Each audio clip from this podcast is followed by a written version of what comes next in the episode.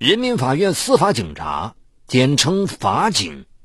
与其他警种相比，他们充满了太多的神秘。不仅担负着警卫法庭、强制执行、对突发事件做出应急反应等项工作，同时还身负一项特殊而又神圣的使命——执行死刑。那么，在死囚走向生命尽头的这一段路上，会发生怎样的故事呢？敬请收听本期的拍案故事《法警日记》，死囚临刑前的倒计时。一月十五日，星期一，晴转阴，将与死神握手时，命留枪下。早上五点多钟。当人们还在沉睡中时，我们法警队已携带枪支弹药及警械，在警笛的鸣叫声中直奔东港市看守所，押解死刑犯吴小亮回单执行死刑。吴小亮，男，二十一岁，在押赴刑场的途中，他情绪低落，目光涣散，一路一言不发。有些死刑犯在进入生命倒计时时，就像他一样，心理防线彻底崩溃，有时会出现异常举动。此时要求法警具有极强的应变能力，并在较短的时间内稳住他们的情绪，以防不测。有时还要给他们适度的人文关怀，以便顺利完成行刑任务。为此，我主动和吴小亮唠起了家常。过了不一会儿。吴小亮的情绪渐渐平和了一些。突然，他犹豫了一下，猛地抬起头，瞪大了眼睛说：“警官，我曾经检举过一起盗窃案，现在没有消息吗？”他的提问引起了押解法警的高度重视。按照规定。如果死刑犯在临刑前有检举等重大立功表现，其检举揭发的案件属实，依法可暂缓执行死刑，甚至依法予以改判。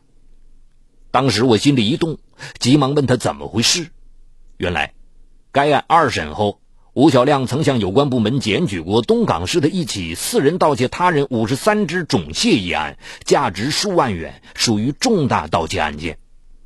此时离刑场只剩下不足十分钟的路程，行刑准备工作已经就绪，情况紧急，事关人头落地。如无犯检举的案件情况属实，有可能枪下留人，同时还可能因此给养殖户挽回重大经济损失。于是我马上拿起电话向院长汇报了该检举案件。后经查实，吴小亮检举的案件情况属实。公安机关根据吴小亮提供的线索，四名盗窃分子很快落入法网。吴小亮也因有重大立功表现，得以改判，由死刑立即执行，改判为死刑缓期两年执行。六月一日，星期四，晴，把器官卖了，给被害人家属。今天我被一个死囚所感动，甚至为之热泪盈眶，连我自己都感到不可思议。当了这么多年法警，这还是第一次。上午，我们接到上级的命令，对一个抢劫杀人犯执行死刑。按照分工，我负责将死刑犯于东东押赴刑场。于东东案在社会上引起过不小的轰动。曾经备受媒体的关注，甚至有人传闻该案可能会被改判。该案的审理中，我曾经参加了部分的庭审过程，因此对他的犯罪过程及其人生经历有所了解。于东东三岁时父母离异，他曾对法警说，他的童年几乎是在棍棒下长大，在打骂中成长的。后因抢劫杀害女学生被判处死刑，立即执行。在押解他去刑场的当天早上，警车行驶到边境经济合作区附近时，一群少年正在广场开展儿童节庆祝活动。这时，于东东一直低着头，两只手微微颤抖。为稳定罪犯的情绪，我有意提示于东东：“你知道今天是什么日子吗？”他茫然的摇摇头，环顾一下周围，忽然眼睛一亮。今天是六一儿童节吧？说到这儿，他注视着广场上的孩子们，可以看得出，他被广场上那群学生的庆祝活动所深深吸引。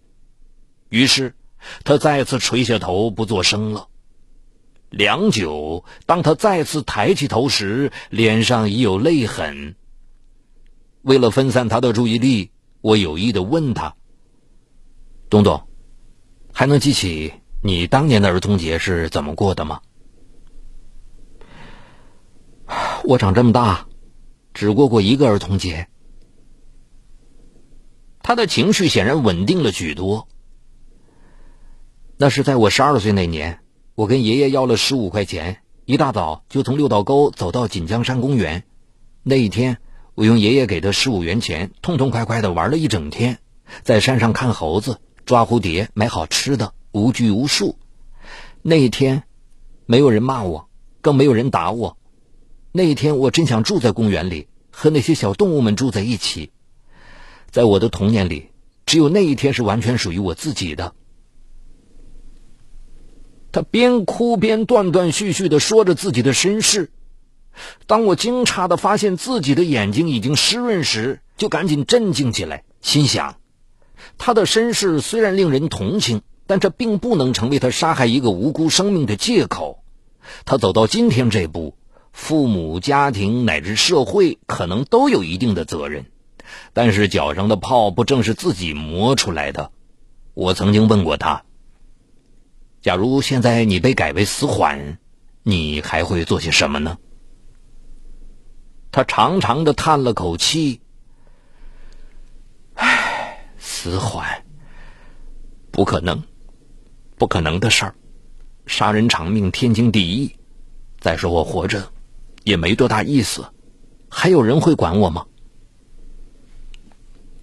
刑场到了，于东东的表情变得十分复杂，我丝毫不敢放松对他的警惕性。几分钟后，一切准备就绪，临行前，他突然转头问道：“我死后身上的器官能卖钱吗？如果能，我想请你们把卖得的钱。”转交给被害人家属作为补偿。在转身的一刹那，他眼里满是悔恨。刑场总指挥下达了行刑命令，枪声响起，一切都结束了。于东东一案曾引起社会广泛关注，也留给人们一个深深的思考：人的一生，无论经历多么令人同情。那都不是法外开恩的前提条件，更不能成为他犯罪甚至剥夺他人生命的借口。那些贪赃枉法甚至滥杀无辜者，不正是埋葬自己生命的人吗？十一月二十八日，星期二，阴有小雨，他眼里流露出对生的渴望。与别的死刑犯相比。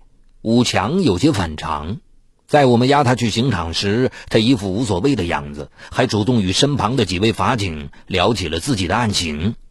他原本是个农村孩子，后来打伤了人，逃到南方避难。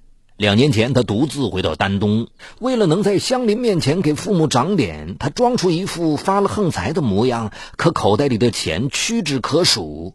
于是，他铤而走险，因图财害命，被判处死刑。押解途中，我一边与武强聊着，一边不露声色的密切观察着他。武强有问必答，情绪稳定。在路过滨江中路繁华地带时，他眼里露出一种对生的渴望，似乎想把所有的美景一眼看个够。